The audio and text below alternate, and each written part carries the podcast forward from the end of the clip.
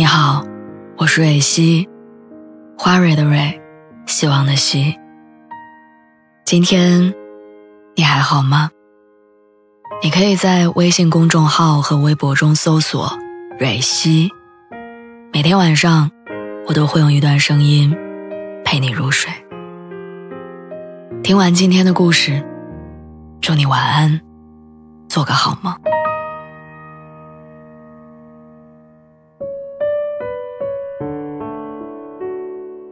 前段时间，综艺《女儿们的恋爱》里，金晨和张继科的相处片段频频登上热搜。张继科是金晨的第一个约会对象，但很显然，两个人有很多不适配的地方。金晨觉得吃饭是人生当中很重要的部分，能给人带来快乐，但张继科说：“我最讨厌的就是吃饭。”金晨想跟张继科聊聊电影，张继科却很排斥，因为他一进电影院就睡觉。我一直觉得两个人的旅行是一段感情的试金石，因为很多人都习惯在认识之初下意识的藏起自己身上不好的一面，想尽办法的展示出最完美的样子。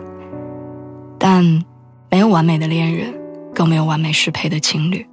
现在的满分恋人不过是两个刚刚心动的人营造出的假象，时间长了只会不断的暴露问题，然后不断的给对方扣分。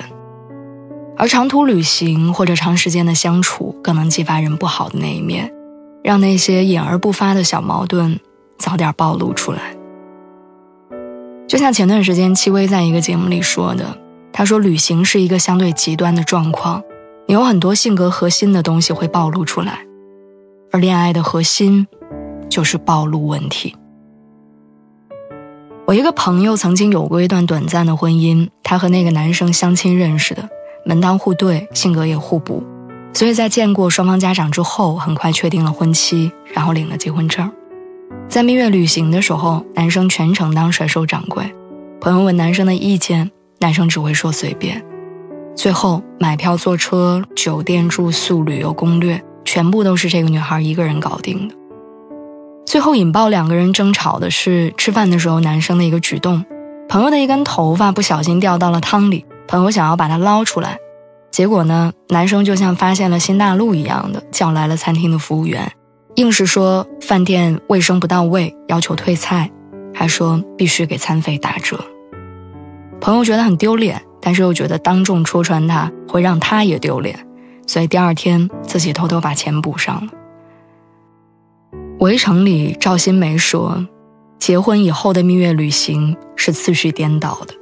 应该先共同旅行一个月，一个月舟车仆仆以后，双方还没有看破彼此生厌，还没有吵嘴翻脸，还要维持原有的婚约，这样的夫妇才不会离婚。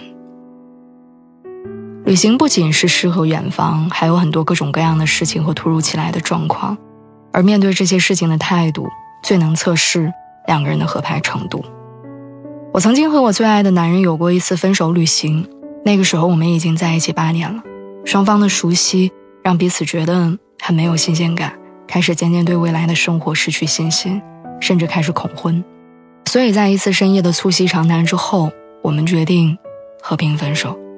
但是我们都有点舍不得已经计划了很久的旅行，于是决定旅行结束就分手，也算是给我们八年的感情。画上一个句号。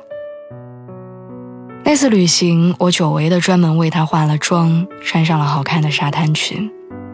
晚上，我们一起在海边散步，他盯着我看了很久，像是刚恋爱的那个毛头小子一样，冷不丁的停下来跟我说：“你今天很漂亮。”然后涨红了脸。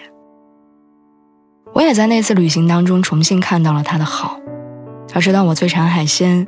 但又轻微的海鲜过敏，所以提前给我准备好了防过敏的药。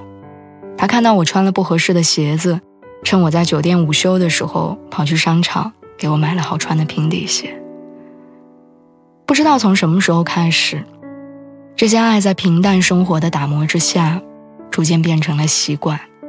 我们习惯了对方的好，也忽略了对方的好，反而把那些琐碎的小矛盾不断放大。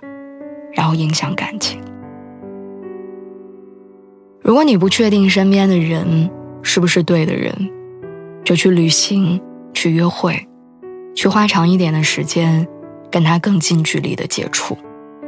如果你们看到的都是对方的好，就好好珍惜；如果你们看到的是彼此暴露出的问题，可以先试着看，你们到底能不能接受，能不能选择包容。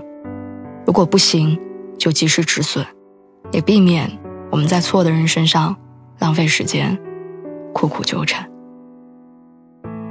希望在你的人生里，关于爱，你总是能做出正确的选择。